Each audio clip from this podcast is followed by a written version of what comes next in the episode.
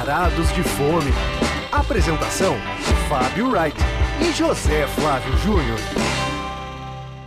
Ah, que delícia, cara! E aí, Zé Flávio, edição 83 do Varados de Fome.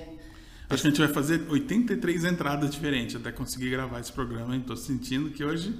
vai Não, ser né, Agora vai, que passou, um, passou uma moto, depois. Né, o furgão levando criancinha de volta da escola. Pelo menos não tem passarinho hoje pra incomodar. Pois é, agora estamos fazendo gravações noturnas para evitar os passarinhos que já foram dormir, né, Zé? O que, que você tava Não, eu pensando? tava falando que essa semana a gente publicou no Instagram, aliás, quem ainda não acompanha tem que acompanhar, o Varados Podcast. Sobre eh, o programa que a gente fez com o Mangaba e o Sobaria. Ah, um flashback. É, Flashback. que a gente chama de flashback. Então a gente está fazendo duas postagens durante a semana, um programa mais antigo que você pode ter perdido e tal, que a gente acha que vale a pena. E toda sexta um programa novo, né, Zé? É. Mas aí, o que, que, você, que, que você tinha pra falar do Mangaba e. Não, só pra quem perdeu, pô, eu acho que são dois lugares aí que, que aquele programa ficou, ficou bacana, né? Com uma coisa meio pantaneira, que a gente falou de sobá, falamos de carne de jacaré, falamos Ah, é? de eh, sorvete de bocaiúva.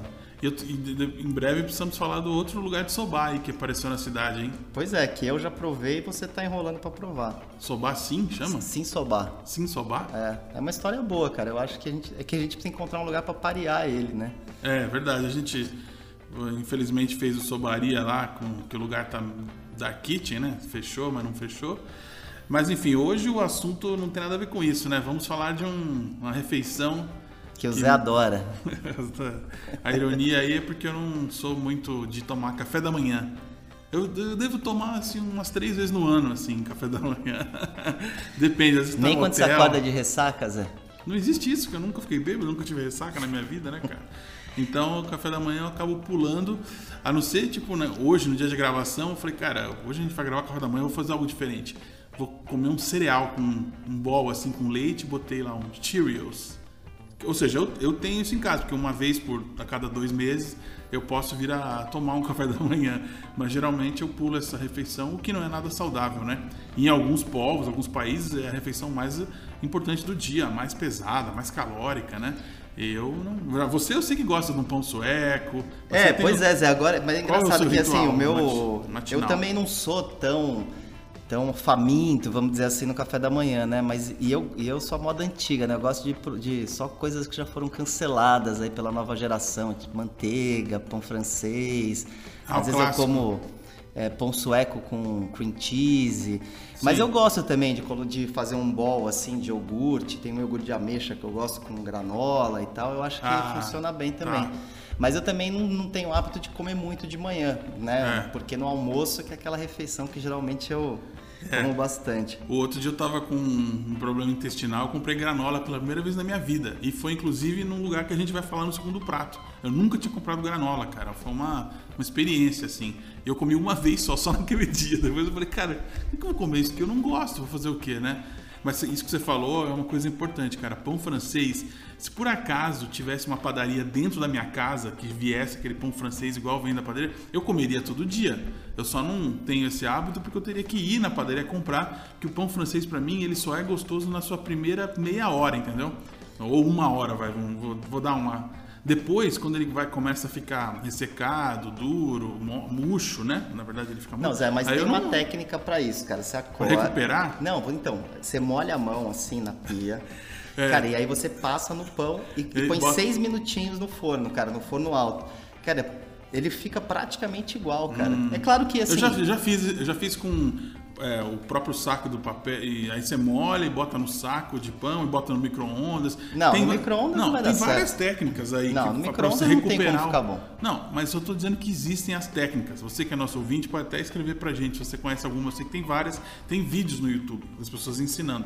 Tô falando que eu já fiz, mas nunca consegui esse resultado aí de voltar. Nu- Nunca vai ficar igual, algo requentado Claro, vai ser claro igual. que, cara, é, é diferente você acabar de pegar o pão ali e comer, né? Mas assim, é. fica bem parecido, assim, não dá pra. Mas aí você faz isso todo dia pra recuperar um pão? É, geralmente eu, com, eu, assim, eu compro como no dia seguinte, mais um dia, entendeu? Aí depois eu compro de novo. É que eu tenho facilidade de ter uma padaria perto de casa, então. Não, mas eu também tenho, mas É. você tem que sair de casa e ir até lá, comprar. É, cara, na voltar. volta pra casa acabo passando, comprando, essa, vira, vira Eu um evito programa. fazer né? isso pra não compartilhar o meu mau humor matinal com o dono da padaria. Eu não quero que ele. É, mas eu também tenho preguiça, cara. Tem, tem gente que é engraçado. Isso é uma coisa bem de São Paulo, né? O hábito de tomar café da manhã na padaria, né? Também tem gente que toma é em loco, né? É, então a pessoa pingado. gosta de acordar e já sai de casa e aquilo vira um programa. Eu, já- eu já sou mais lento de manhã, então assim, eu não, eu não gosto de sair de casa logo, logo. É, né? A não claro. sei que tenha necessidade. Mas assim, essa, essa coisa de tomar café da manhã na padaria, por exemplo, é muito engraçado, que é uma coisa que o carioca não faz. Até porque ele não nenhum. tem as padarias iguais É. às nossas, né? Tem essa Mas também. ele pode sair de casa e tomar um sucão lá que a gente não vai ter igual, né? Um fruta do conde. Pois é, mas hoje nós não vamos falar de padaria em si, né? Vamos falar de uns lugares mais bacaninhas que servem aquilo que também convencionou se chamar de brunch, tal, uma comida mais farta e variada, né? E são dois lugares que estão meio que bombadinhos assim, com outro, Cada esse- um com a sua característica, é, né? Mas, mas vizinhos, praticamente. Muito próximos um do outro, assim, poucas quadras de distância. Vamos começar logo que a gente explica melhor. Primeiro prato. Então, Zé, o primeiro, nosso primeiro prato de hoje é um lugar que, desde que abriu, assim, acabou caindo nas graças, né, de- do pessoal que frequenta os jardins e, É. e arredores, né, que é o Casaria, né, que abriu em dezembro de 2020, na esquina ali da Doc Lobo com a Tietê, uma casa enorme, que inclusive aquela casa era a loja e ateliê da Adriana Barra, uma, que, o- enfim, é uma estilista famosa hoje, mas que eu a conheci antes dela ser famosa, assim, que foi curioso que de repente ela explodiu, assim, com aquelas roupas estampadas coloridas e tal, e ela... E ela saiu de lá. E ela saiu de lá e era um imóvel assim muito bonito, muito valorizado, né, pelo, pelo ponto tudo. E, só que eles conseguiram aproveitar o imóvel inteiro, né? Então eles fizeram, na verdade, quando eu falo eles, né, foi o chefe confeiteiro Diego Lozano que, enfim, trabalhou no começo da carreira no Dom e tal. E ele fez ali, cara, um misto de doceria, padaria, café, bar, restaurante. Então, é um lugar que tem uma versatilidade assim Tem muito ambientes, grande. ambientes diferentes. Muitos- assim, é, né? múltiplos ambientes. E, e é curioso, cara, porque esse tipo de lugar que, né, que se propõe a fazer muita coisa, geralmente faz tudo mal, né? Então fica. Não é, não é o caso lá. E lá não é o caso, né? Eles conseguem fazer tudo, né? Cla- Claro que tem coisas melhores que outras, mas fazem tudo bem, né? Então eu acho que por isso também fez fez esse sucesso todo. É. Agora, ele tem um apelo muito grande para quem frequenta aquela região, o pessoal que eu tentei outro dia aí com uma amiga minha, que não é daqui, é de, da França, né? E ela olhou assim os frequentadores falou assim, "Ah, é por isso que eu acho que eu não quero mais morar em São Paulo. Um bode do- dos frequentadores. Por quê? São frequentadores mais coxinhas e mais, enfim, o pessoal mais sofisticado, refinado. Então, se você é muito alternativo, assim, hum, talvez o casaria, aquele ambiente vai ser um pouco opressor para você, porque vão ter pessoas ali é, ca- características de dos jardins, né, com classe média alta, tal. Não é um lugar descolado, é um lugar sofisticado também não é a palavra, mas é um lugar bem arrumadinho, bem é, arrumadinho. sim, é pro público dos jardins, né? É, Principalmente.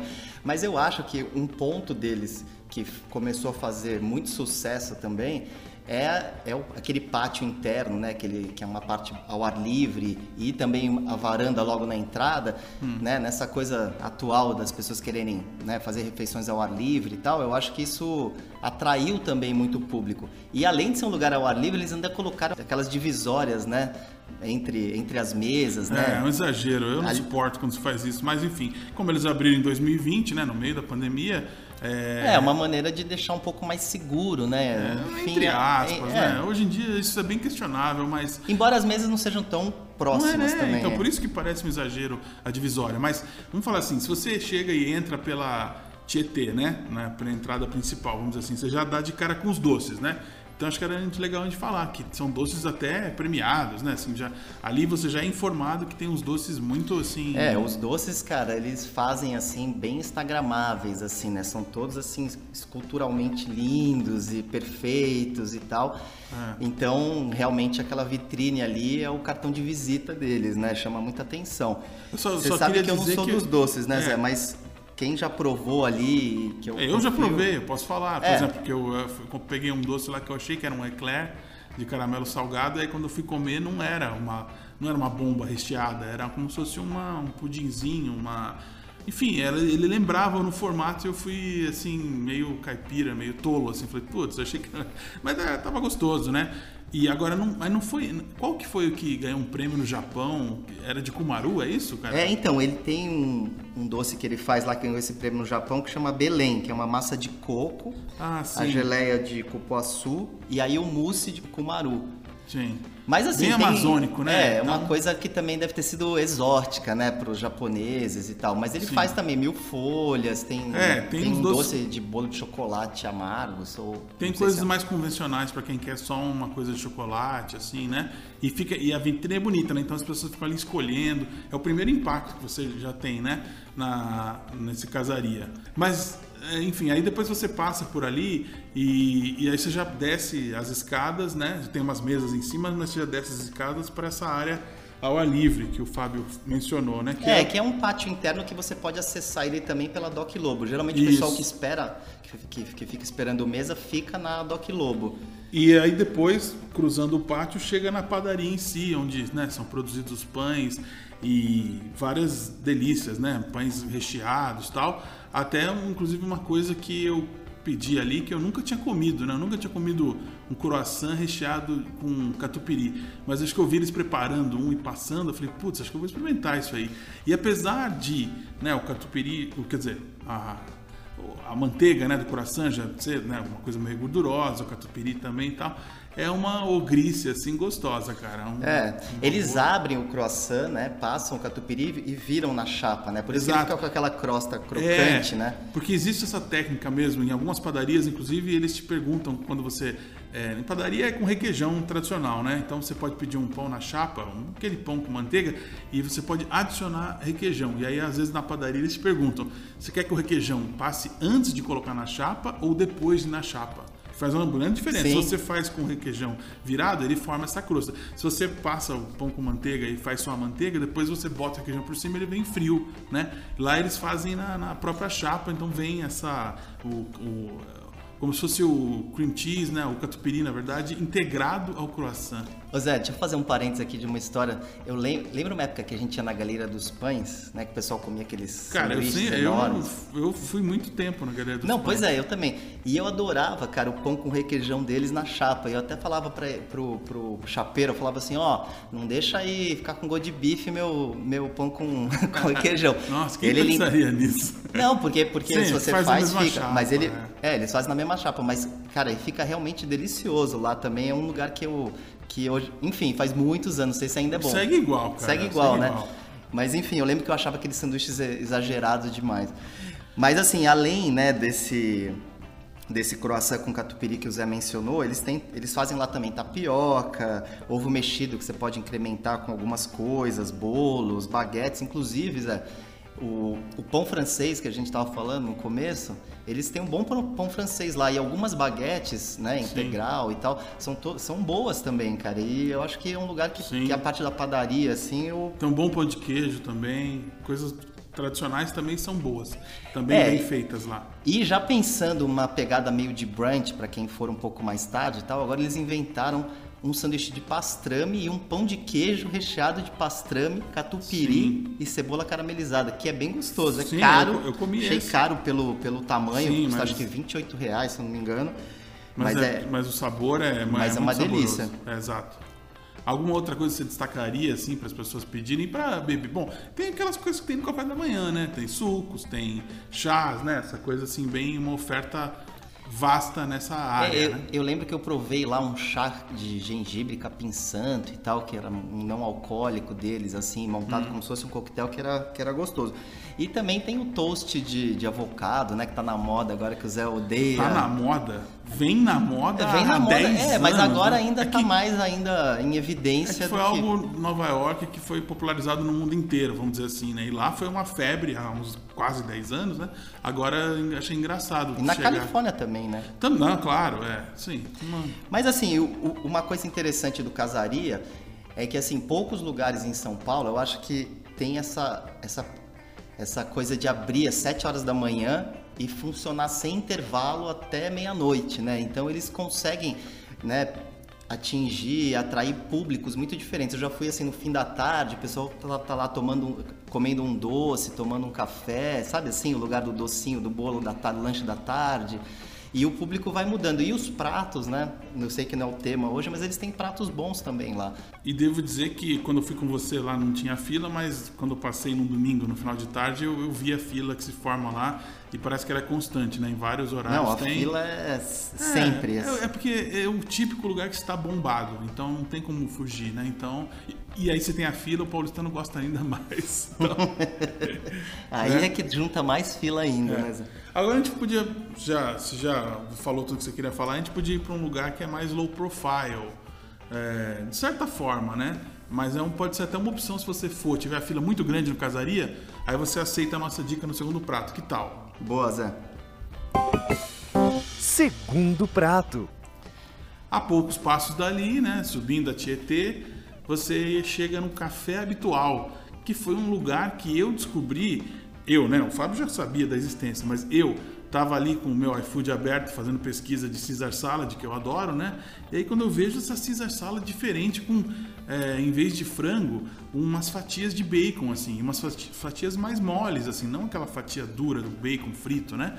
Falei, nossa, que diferente, vou pedir isso aqui, cara. Aí eu precisava da granola, né, pra, pra melhorar o meu estômago e tal. Aí eu falei, vou, pedir, vou pegar um smoothie aqui também. E quando chegou, era tudo muito caprichado, bacana. Aí eu falei com o Fábio, já ouviu falar num café habitual? Aí o Fábio falou, claro, meu, isso aí tá, pô, tá mó moral, esse lugar tá mó moral. Aí eu falei, pois é, cara, eu cheguei nele pelos produtos dele, não pelo lugar em si. Aí depois eu fui no lugar e eu vi como que ele é. E aí descobri que além da, dessa unidade que a gente está falando no Tietê, Na tem também a do JK Iguatemi, que é maior, é outra proposta e tal, mas é, já é um segundo endereço do café habitual, não é?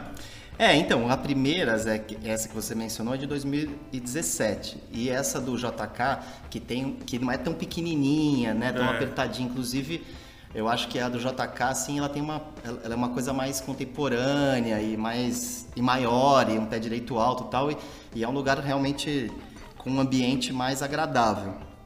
Agora, Ah, não, não que a do Tietê não seja agradável, é que é, é diminuto, né? É uma É. coisa mais tímida, assim, mas é legal também, não tem, não é imponente e não vai, o ambiente não vai te constranger se você for um alternativo, como eu já É, falei. como no você disse, é um lugar muito, é um lugar muito low profile, tanto que você Isso. pode passar em frente e nem, perceber, que ele É, existe. é, né? Exato. Mas em estando lá, você se depara com um cardápio que é bastante interessante, um mix de culturas assim que você não é comum você achar por aí, né? Que é um lugar de café da manhã e pratos que podem ser comidos como brunch aí, só que com influências de países que você não espera, né? Na, no próprio olhando o iFood, quando eu vi, eu falei, "Ué, mas que coisa, por que tem influência turca nesse lugar? Por que, que tem coisa grega nesse lugar? Enfim, o Fábio vai ser o cara que vai dar o Não, Zé, você pode Wikipedia. falar, é que um, um dos donos, né, ele é australiano de ascendência turca e tem avó grega. Exato. Chama Arman Beyazgul, sei lá o nome dele, mas enfim. E, mas assim, é claro que você vê que o, o cardápio ele tem um, um lado conceitual, né, forte, né? Tanto que ah, eles mexem muita coisa, tem, tem muita coisa turca, porque o foco deles, né, além do café da manhã, eles têm esse conceito de servir o brunch todos os dias, né, até 3, Seis. 4 horas da tarde. Hã? É, fecha seis lá, né? Mas- É, fecha cedo, né? Então, Fecha cedo. E- mas eles têm essa, esse conceito de ter esses pratos ao longo do dia, né? É. E são os pratos que realmente funcionam como brunch, né? Porque tem até a história dos ovos beneditinos, né? Que É. isso também está em evidência na cidade. E, o- e o deles é bem bonito, né? No prato ele fica com tons avermelhados e tudo. Parece uma obra de arte, né?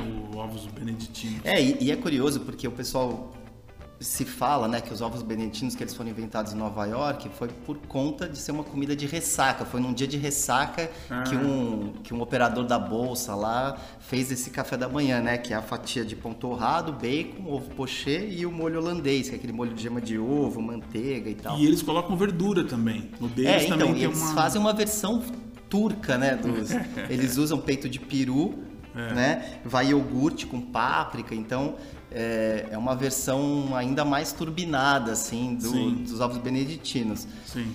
Agora, vou falar assim, o que eu achei, eu acho que são eu gostei, a apresentação é linda É bonito, e tal. né? Realmente, assim, você fica impactado quando o prato chega na mesa. É. Mas talvez tenha tantos ingredientes que você não, não sinta realmente, assim, o, o molho holandês e, e, e o ovo e tal, que eu acho que é a grande atração, né, do- dos ovos beneditinos, assim. Então, É, pra mim a questão foi outra ali, é porque ele não é um prato inteiro quente, que está saindo quente, assim, porque tem uns elementos frios no meio, né? Então quando fui comer, eu achei que havia aquele ovo bem quentinho e tal, mas é meio frio umas partes, meio morno, não sei, cara. Mas depois eu falei, é óbvio, né? Não ia vir um monte de. um prato com um monte de verdura entremeada ali e a verdura ia ser quente, né? Não faria sentido. É, por exemplo, eles usam peito de peru no lugar do bacon, né? Eles fizeram essas adaptações todas, mas é, E é uma adaptação, com, assim, de realmente de estilo, assim, porque não é que eles não usam bacon, tanto que a, eu falei, a Caesar salad deles é com bacon, né? Então é, é realmente para ter uma assinatura do É. local, né? É, inclusive, cara, eu acho que é um lugar assim que quando você chega, eles têm um, um- aquele atendimento assim que eu considero um pouco pedante, assim, sabe? Que eles, eles tiram todo, todos os clientes assim como se eles servissem uma coisa que ninguém sabe o que é, assim. Então tem Ah. um pouco desse esse, esse ar professoral assim no atendimento. Não, mas você sabe do que se trata. Não, É, talvez por causa da. Como é um lugar muito com receitas específicas, eles queiram deixar a pessoa bem é, ciente do que ela vai receber. É, né? porque o paulistano, ele, ele é enjoado, né? Então, quando chega na mesa, ele fala, pô, mas não foi isso aqui que eu pedi. É. Pô, mas essa receita tá, tá adaptada. É. Então, e, e não é todo mundo que, que gosta de páprica, né? Por exemplo, Sim. tem um outro prato deles que chama shakshuka, que é um cozido. É, Você eu quase provou? pedi esse, mas aí quando ele falou que era que era como se fosse uma sopa, assim, que ele era bem ensopado, eu falei, hum, acho que eu não vou, não vou pedir, mas quase, viu? Quase eu fui no É, eu achei. Eu, então, eu fui nele, cara. É um cozido de pimentão, tomate e cordeiro, que eles É. servem com um ovo de gema mole, né? Hum. E ainda tem o iogurte, né? Então, ele realmente tem essa pegada de ser um prato mais caldoso, vamos É. dizer assim. Mas é, mas é Cara, é gostoso, mas é um pouco forte pro café da manhã, assim, né? Pra, é que só pra um turco mesmo, né? passando pela cidade. É. É, porque é engraçado, a gente aqui no Brasil, a gente tem, tem esse hábito de comer coisas mais leves, assim, entre aspas, Exato. né? Não- a gente não tem tanto tempero no café da É. manhã, E né? outros gente- países têm mais substância, Tem né? mais Como eu falei, tem países que o, a refeição mais calórica é a inaugural, é o desjejum, né? Então ali eles têm opções assim. É, então eu acho que muito tempero pro brasileiro assusta um pouco. Então talvez esse, esse, esse atendimento deles eh, seja por isso, porque as pessoas às vezes chegam desavisadas achando que é um café normal e é um café. Mas né? isso aí vale como um ponto positivo para quem gosta de sabores diferentes e Sim. invencionistas e tal, e não quer ficar no básico, né? Não quer sair de casa para comer um pão com manteiga. Eu vou te falar que, que me surpreendeu lá, na verdade foi uma bebida, cara. É, eles têm várias opções com mesclas diferentes e coisas que são mais pro smoothie e tal, iogurte também. Mas aí tem uma. um- não vou falar drink, né? Mas tem uma bebida lá que é servida numa caneca de Moscow Mule, sabe aquela caneca? E que eles chamam de Bond Surfer. Que é uma, um suco de maçã verde. Ah, eu pedi esse. pera- Você pediu esse? Cara, uma delícia. Com- Então deixa eu falar o que, que tem nele. Pode falar. Suco de maçã verde, pera, é, gengibre e hortelã. E eu achei ele refrescante, é, perfumado também. E a apresentação é bacana, realmente vale Que muito coisa, a você pena. pediu isso também? É, É. Tanta opção lá, fomos no mesmo. É, gostei desse aí também. É. E assim, né? E vale falar que eles têm um, muitos tipos de bolos, né? Enfim. Bolo de cenoura com chocolate. Não, e uns é bolos bem, clássico. bem diferentes também. É, e também outros chás gelados também, chá de jasmim gelado, com, sempre misturado, sempre com um toque autoral, vamos dizer assim, né? É, o cardápio é bem interessante. E só pra gente fechar o café habitual, Zé, queria também falar que eu gostei do pão de queijo deles. Que eles fazem um pão de queijo, vamos dizer, entre aspas, grego, né? Com queijo feta. Ah, Cara, e realmente assim, se a gente for fazer mesmo aquela pauta de pão de queijo, a gente tem que. Você tem que provar isso daí. é mesmo, vale a pena, né? Vale a pena, Eu gostoso. esqueci, cara, senão eu teria pedido esse com feta aí pra ver qual que é a diferença. Devia.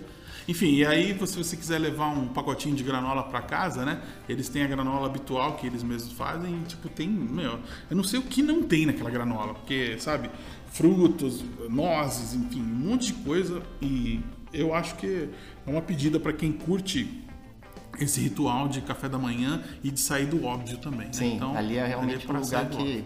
tem coisas diferentes. Bom, então vamos aqui encerrar no nossa, com a nossa dica cultural. Hora da sobremesa. Cara, eu queria falar que um dia eu- aí eu tava andando no shopping que eu tinha ido. Acho que eu ia no Multicoisas, algo assim, muito aleatório. E aí eu errei o, a- o lugar do Multicoisas, o lado do Multicoisas, e acabei indo pro outro lado. Eu parei no cinema da Play Art. Cara, sei lá, 8 da noite, né? Vazio. Aí eu falei, cara, nossa, tá passando esse Candyman, né? Que é um filme, uma refilmagem, né? De um filme de terror. E que tem roteiro e produção do Jordan Peele, que ficou muito famoso pelo Corra, né? E pelo segundo filme lá, que eu nem gosto Nossa. tanto. Nossa, é. Que são, Também acho, não gosto muito desse. É, e a temática meio semelhante, né? Mas enfim, aí eu fui lá na- no guichê, aí eu vi que, como sempre nessa pandemia, né? Todas as vezes que eu fui ao cinema estava vazio e eu era a única pessoa dentro. E dessa vez, mesmo sendo a sessão das 8 da noite, eu olhei lá, não tinha nenhuma cadeira vendida. Falei, ah, Sério? então, é, então vou. É, não é, eu tô dizendo, todas as vezes que eu fui na pandemia, no cinema, que foram acho que quatro, cinco vezes, sempre fiquei sozinho, cara. E aí, aí eu falei, ah, então vai, vai. Já, isso é um, um- um convite pra eu ir, né? Porque você fica como se estivesse na sala da sua casa, Sim. né? Assim, sozinho. Mas eu vendo um filme de terror, que pode ser complicado, né? Passa o cara pra fechar a porta, você acha que já é um monstro saindo da tela pra te pegar, né? Não, mas eu só ia comentar, cara, que esse filme, eu não sei se eu recomendo ele pra todo mundo, porque Cara, é muito assim. Eu fiquei pensando se esse Jordan Peele ele só vai fazer na carreira dele filmes de terror com temática racial e social, porque é de novo é, essa com as mesma reviravoltas coisa. de sempre. É, tem uma diretora que assina ali e tal, né? Mas é muito a linguagem dele ou o que ele pensa, eu acho. De, de filme de terror e de ficar conf- fazendo uma coisa dúbia, né? Você não sabe se realmente é um terror ou uma crítica social, né? E na verdade, mas esse é muito crítica social, que até quando sobe os letreiros tem lá uns, os endereços de ONGs que ajudam com justiça social, assim, é muito engajado, vamos dizer assim, né? O que tem de diferente que eu achei legal, que vale umas risadas, é que se passa no mundo das artes plásticas, né? Então tem vernissagem, o ego do artista, sabe? Aquela coisa meio do dono da galeria que aí quer dar uma ajudinha pro namorado. Tem uma crítica a esse universo que não é, não é muito que se, não é sempre que você vê no cinema, né? Mas o fundo é muito racial, cara. É, e eu acho que o filme originalmente, o Candyman, não era isso. Ele, ele tomou essa proporção nessa releitura, né? Então, Inclusive o original tem disponível no, no Now. Eu, sabe que eu vou fazer isso então? Eu vou assistir, que eu não lembro se eu vi na época, né? Vou assistir para comparar. Eu tenho certeza que eles, eles in- inseriram um ingrediente, ingrediente novo nessa, nessa refilmagem, né?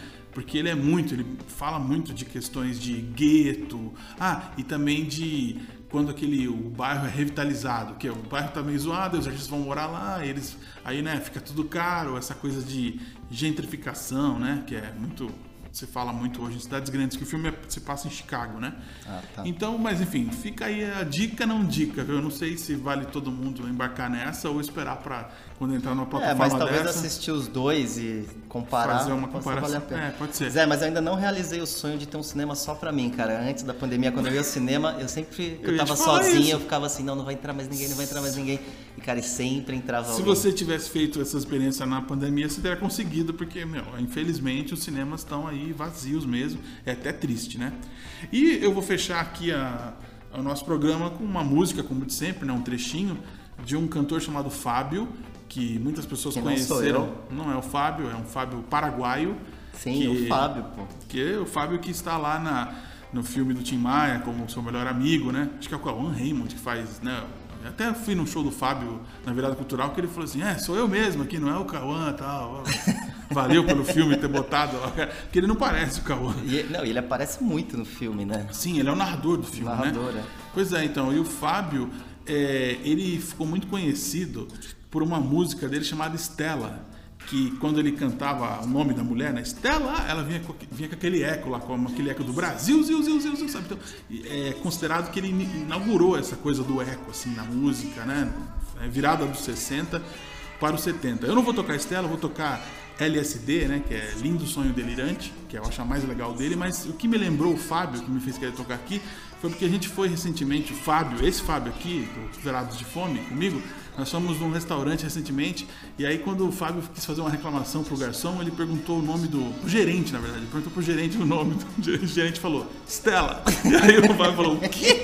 A cara do Fábio, assim, tipo, será que é um trans que eu não estou entendendo? Qual que é o que você falou mesmo? Aí ele falou, Stella. Aí o Fábio falou, então, seu Estela, a nossa comida não veio boa tal. Aí demorou, aí quando ele saiu, Fábio falou, cara, você viu que ele falou que o nome dele é Estela? Eu falei, cara, deve ser o sobrenome dele, Estela. Aí depois a gente viu, acho que no crachá dele dizia, tinha um nome Estela. Se era Fábio Estela também. E isso é engraçado porque o Fábio, paraguaio, ele passou a usar como sobrenome para se diferenciar, porque o Fábio é um nome Google, né? Ah, vou procurar o cantor Fábio aqui no Google. Aí escreve Fábio, não vai vir, não vai vir o cara, né? Aí ele botou, tá usando meio que o nome artístico Fábio Stella. Ele usou, está usando Stella como sobrenome, mas Stella é a música, é uma mulher na música, né? Mas enfim, aqui vai ser o lindo sonho delirante. Pois é, um... essa foi boa, hein? Foi boa essa aí, né? Caramba, é... que associação. É, e esse brilhante. é um, esse é um clássico do, da psicodelia brasileira, cara. Essa, essa música que vocês vão ouvir, se vocês não conhecem, tenho certeza que vocês vão gostar aí, tá bom? E a gente se vê no programa 84 semana que vem. Bom, é isso aí. Até a próxima.